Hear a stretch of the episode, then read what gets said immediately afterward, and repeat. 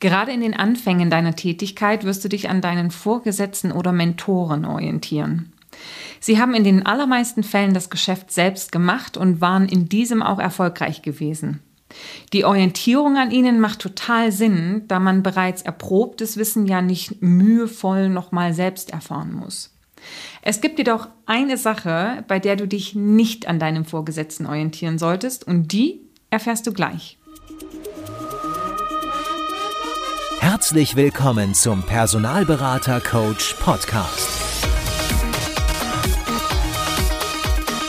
Blicke hinter die Kulissen erfolgreicher Personalberatungen mit der Brancheninsiderin Simone Straub. Mein Name ist Simone Straub und ich helfe Personalberatern dabei, einen kontinuierlichen Jahresumsatz von 400.000 Euro und mehr zu erwirtschaften, in denen ich ihnen die Tools, Tipps und Denkweisen von Top-Performern beibringe. Die Abkürzung zum Erfolg sozusagen. Und sich auf dem Weg zum eigenen Erfolg an anderen zu orientieren, macht ja auch, wie vorhin schon erwähnt, total Sinn. Wenn du noch relativ neu in der Branche bist und, in einer größeren Personalvermittlung anfängst, wirst du sehr wahrscheinlich Kollegen haben, die schon länger da sind als du und bereits ein gut gehendes Geschäft entwickelt haben. Vielleicht hast du auch einen Teamleiter, an dem du dich in deinem Tagesgeschäft orientierst dann fällt dir möglicherweise auf, dass für diesen in manchen Dingen andere Regeln gelten wie für dich. Und das sorgt häufiger für Unverständnis und Unmut in Unternehmen. Sowohl auf Seiten der Teamleiter bzw. Top-Performer als auch auf Seiten der etwas unerfahreneren Berater. Und zwar ist dieses Thema, wo andere Regeln gelten, das Thema des Aktivitätslevels. Aktivitätslevels, mein Gott, was für ein Wort. Also Aktivitätslevel. Und vielleicht höre ich dich gerade schnauben. Ja, das Leben ist kein Ponyhof und ich wollte diese Sache eigentlich schon ganz lang mal klarstellen. Wenn man den Teamleitern so zuschaut, erkennt man manchmal die zuckrigen Seiten des Vertriebsjobs. Die Kunden rufen an und geben einem einen Auftrag. Einfacher kann es nicht gehen. In Folge sind die Teamleiter dann damit beschäftigt oder die Top-Performer dann damit beschäftigt, die oftmals angenehmeren Seiten unseres Jobs zu absolvieren. Kandidaten suchen, Prozesse managen, Abschlüsse machen. Way. Wenn man sich diesen Verlauf so anschaut, ist man in Versuchung, das Verhalten der jeweiligen Personen nachzuahmen. Das heißt, ein paar E-Mails zu schreiben, Telefonate entgegenzunehmen und Abschlüsse zu machen. Ich übertreibe es jetzt mal. Ne? Aber was du nicht siehst, ist das, was die ganzen Jahre davor passiert ist. Die Jahre, in der sie genau in derselben Lage waren, wie du jetzt bist. Ja, ich weiß, Kaltakquise, Markt und ja, Kenntnisaufbau sind jetzt nicht die angenehmsten Seiten unseres Jobs und deswegen etwas, worum man gern herumkommen möchte. Deswegen ist es leicht, sich auf das Vorbild zu berufen und zu sagen, hey, er oder sie ist total erfolgreich, aber die machen es ja auch nicht. Was faktisch richtig ist, allerdings ja, vernachlässigst du dabei drei wichtige Punkte. Der erste Punkt ist, Marktentwicklung ist ein Prozess. Am Anfang, wenn du in den Job startest, kennt dich niemand. Niemand. Deswegen weiß ein potenzieller Kunde auch nicht, wo er anrufen soll, wenn er Bedarf hat. Du darfst dich also bei den richtigen Kunden in regelmäßigen Abständen ins Bewusstsein bringen. Klingt einfach, dauert aber. Ja, dauert, weil es im ersten Schritt natürlich erstmal darum geht, überhaupt die richtigen Kunden zu finden. Also das heißt, Unternehmen zu recherchieren und deren Potenziale zu beurteilen. Außerdem geht es dann darum, die relevanten Ansprechpartner zu identifizieren und zu denen eine Beziehung aufzubauen wenn man sie denn mal erreicht hat. Das ist ja auch so der Punkt, ne? dass man die ja sehr, sehr oft auch nicht erreicht. Und wenn man sie dann erreicht und äh, eben in diesen Kontakt tritt, in diesen Beziehungsaufbau eintritt, auch zu verstehen, was sind denn deren Kaufmotive, was sind deren Entscheidungskriterien und ja, was sind grundsätzlich deren Anforderungen, wenn sie eben Unterstützungsbedarf haben. Wir wollen also am Ende, dass sie sich an einen erinnern. Ja, aber das dauert je nach Kontakt mindestens fünfmal mindestens fünfmal, bis sich derjenige erinnert oder am Ende eben auch einen Kauf tätigt. Ja. Und ähm, irgendwann sind diese Kontakte dann aufgebaut und wenn die Netzwerke zu den richtigen Unternehmen stehen, dann wird es auch mit der Akquise einfacher, weil ja, die Kunden einen anrufen und eben einem dann am Ende auch Jobs geben. Damit sinkt die Anzahl der Kaltkontakte und es werden ja, eher Kontakte zur Pflege und wahrscheinlich grundsätzlich einfach auch weniger Kontakte, weil ich eben zu den richtigen Kunden und zu den richtigen Ansprechpartnern eben auch meine Kontakte aufgebaut habe.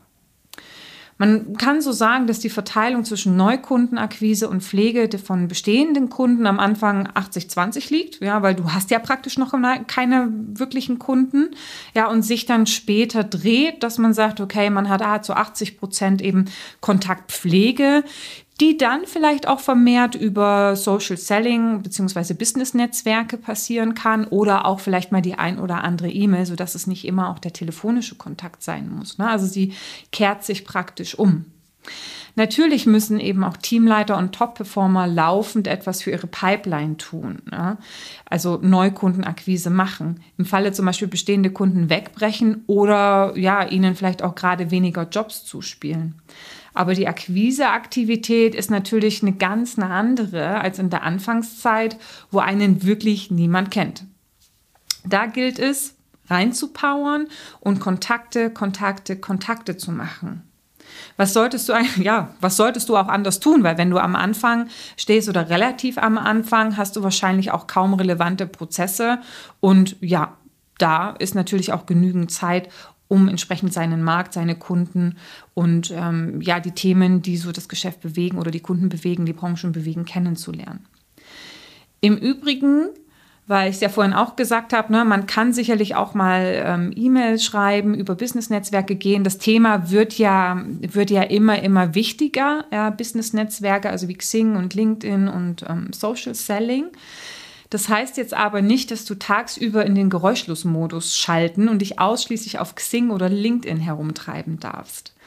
Die Ernte von, von reinem Content-Marketing oder ähm, Social Selling-Akquise wird doch einige Monate auf sich warten lassen. Und ich kann mir jetzt nicht vorstellen, dass sich dein Chef das so lange mit anschaut. Ja? Also es sind wirklich Zeiträume, man liest es auch, wenn du dich dazu erkundigt, wann trägt es die ersten Früchte.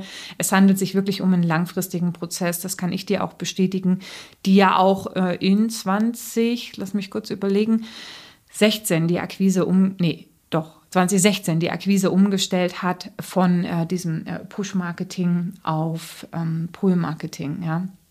Also es gilt natürlich, ähm, da parallel auch einen Akquise-Strom aufzubauen. Und da ist natürlich das Telefon nach wie vor das Tool der Wahl, weil du ja direkt die Nummer wählen kannst und einen direkten Zugriff auf deine Zielkontakte hast und die Chance natürlich auf ein zügiges Gespräch und auf einen möglichen Auftrag. Ja, also deswegen, ähm, ja, die Zeit wandelt sich, ja, Akquisewege wandeln sich, aber gerade für dich, gerade am Anfang, ist das Telefon nach wie vor super wichtig. Ja.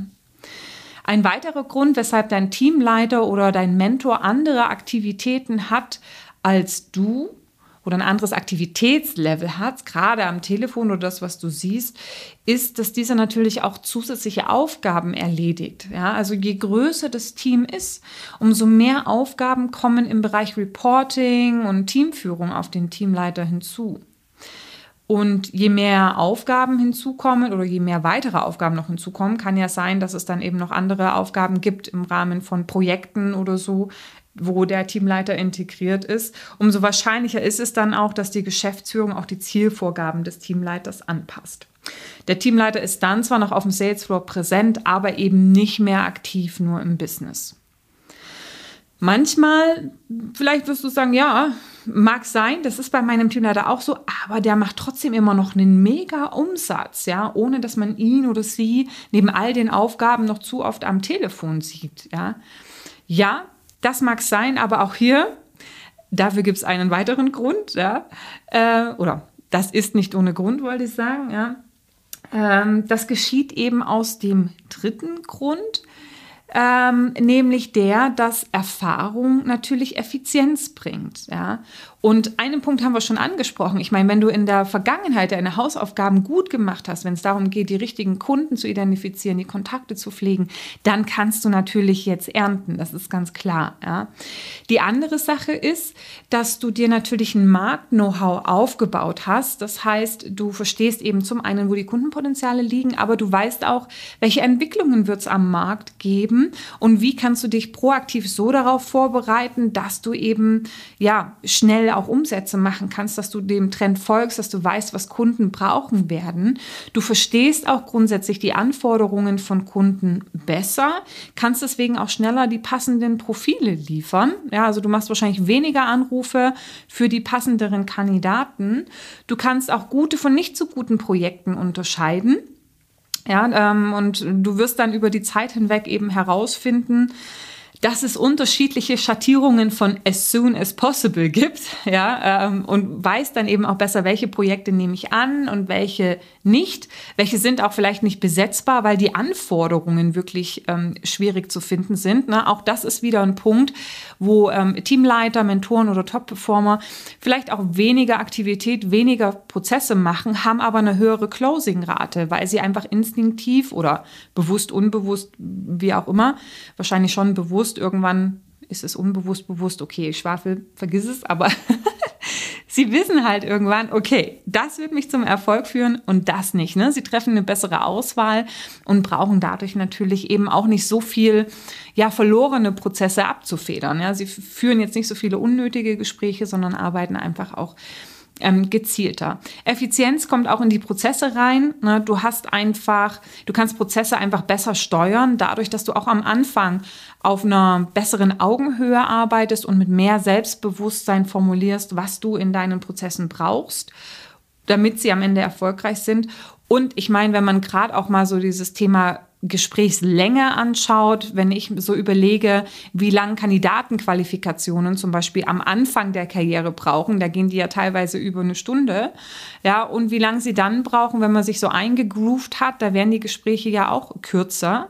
Und effizienter. Ja, und genauso geht's ja auch mit, mit, ähm, ja, mit Positionsbesprechungen, mit Interview-Vor- und Nachbereitungen und so weiter. Ja, deine Gespräche werden halt einfach effizienter. Ja, das heißt, sie werden dann vielleicht auch kürzer, du musst weniger äh, machen. Ähm, und ähm, ja, hast du am Ende eben auch dann entsprechend einen Output. Ja. Also, das sind alles Gründe, warum dein äh, Teamleiter oder deine Mentoren eine andere Aktivität als du am, am Telefon haben. Ja, und ich meine, das Führen über Vorbild und Vormachen ist sicherlich die effizienteste Art von Führung und das, worüber du am meisten lernen kannst. Ja, das ist ja auch das, wo Kinder am meisten lernen und wo die Kinder dann irgendwann ihre Eltern mal in die Pfanne schmeißen, weil sie das eine verboten bekommen haben aber sie dann doch Mama und Papa sehen, wie sie genau das machen. Ne? Und äh, ja, wenn Mama und Papa dann das machen, was ihnen eigentlich verboten wurde, dann bringen sie sie in die Bredouille und ähm, gewinnen vielleicht das ein oder andere Mal. Ähm, so haben wir uns das früher zunutze gemacht und haben dann doch vielleicht durchsetzen können, dass man am, keine Ahnung, was war es bei mir, am, äh, am Wohnzimmertisch mal zu Abend isst, weil normalerweise durfte man am, am, am Wohnzimmertisch nicht essen. Das musste man immer am Esstisch machen und dann hat man äh, den Mama, äh, die Mama oder den Papa da ein paar Mal sitzen sehen, ähm, wie sie gegessen haben, dann hat man es auch dann durchgesetzt und ja, so war's, ja. Also man konnte da die Eltern manchmal in Verlegenheit bringen. Nur jetzt im Job ist dieser Hebel eigentlich Quark, ja. Also das sollte uns jetzt nicht mehr als Hebel dienen, um zu dem zu kommen, was man im Rahmen der eigenen Komfortzone eigentlich am liebsten möchte. Ja? Also es ist wichtig zu verstehen, dass du den Job für dich machst, damit du erfolgreich bist und nicht um irgendwelche Vorgaben zu verhandeln oder möglichst zu umgehen, um eine möglichst ruhige Kugel zu schieben. Damit bringst du übrigens auch deine Vorgesetzten innerlich zur Weißglut. Ja? Wenn man nicht sehen will, dass deren Job nicht ähm, vergleichbar ist mit dir, dann werden teilweise den, den ähm, ähm, Teamleitern und den Top-Performern Aktivitäten vorgeschrieben von der Geschäftsführung, die im Sinne ihrer aktuellen geschäftlichen Tätigkeit, also im aktuellen geschäftlichen Status eigentlich gar nicht so viel Sinn machen. Aber man weiß sich dann manchmal auch nicht zu helfen, weil man eben weiß, dass die Berater sagen, naja, wieso soll ich das machen, weil meine Teamleiter machen das ja auch nicht. Man versucht zwar zu erklären, dass das Geschäft einen anderen Status hat, aber ich höre immer und immer wieder, dass diese Erklärungen nicht greifen und dass dann die Geschäftsführung zu dem Mittel greift, dass sie sagen, okay, jetzt, äh, ja, wir müssen es vorleben, also Teamleiter, also Top-Performer, mach doch jetzt auch Kaltakquise, geh jetzt auch ans Telefon, obwohl vielleicht ganz andere Dinge eben wichtig sind. Ja, also mach's auch ähm, im Sinne deiner Vorgesetzten, deiner Kollegen, ähm, dass du eben nicht drauf beharrst und mit dem Finger zeigst und sagst, ja, die machen es auch nicht, deswegen mache ich es auch nicht. Ja, erkenn einfach deine Verantwortung da an und registriere, dass sich Erfolg natürlich nur dann einstellt, wenn du tust. Ja? Und es ist eigentlich ganz normal, wenn du dich in neue Themen einarbeitest, steht der Input, also das, was du reingibst, äh, reingibst oftmals noch nicht in einem ordentlichen Verhältnis zu dem, was du rausbekommst. Ne? Das kennst du ja, wenn du zum Beispiel studiert hast, dann weißt du das. Ne? Du ackerst jahrelang, um irgendwann mal die Belohnung dafür zu bekommen. Und dieses Prinzip gilt überall. Erst sehen, dann ernten. Je mehr und gezielter du siehst, umso mehr kommt rum. Und das gezielte Sehen kommt eben ähm, über die Erfahrung also ne, es ist ja nicht nur die Quantität, sondern es ist durchaus auch mit Köpfchen, aber dieses gezielte Sehen kommt halt dann vielleicht im Support mit dem Teamleiter und mit dem Top-Performer, aber die Aktivität, die darf von dir kommen. Ja, und konzentriere dich da auf dich und mach dein Ding. Ja, wenn du erfolgreich sein möchtest, dann mach, was dafür nötig ist. Und ganz ehrlich, in den allermeisten Fällen ist es so, je erfolgreicher du sein wirst, je besser du an deine Umsatzvorgaben rumkomm, äh, rankommst, umso eher wird dich die Unternehmensführung und werden dich die Teamleiter in Ruhe lassen, weil sie sagen, okay, der gestaltet sein Geschäft mit Erfolg und dann lassen wir ihn mal. Ja, das Problem ist halt nur, solange du noch nicht performant bist, gilt es erstmal, die Aufgaben zu tun, die zu tun sind, die Sachen, die eben wichtig sind, um auch ähm, erfolgreich zu sein. Und sich davor zu drücken, das bringt dir am Ende nichts. In diesem Sinne, du schaffst es, gib Gas und Happy Hunting.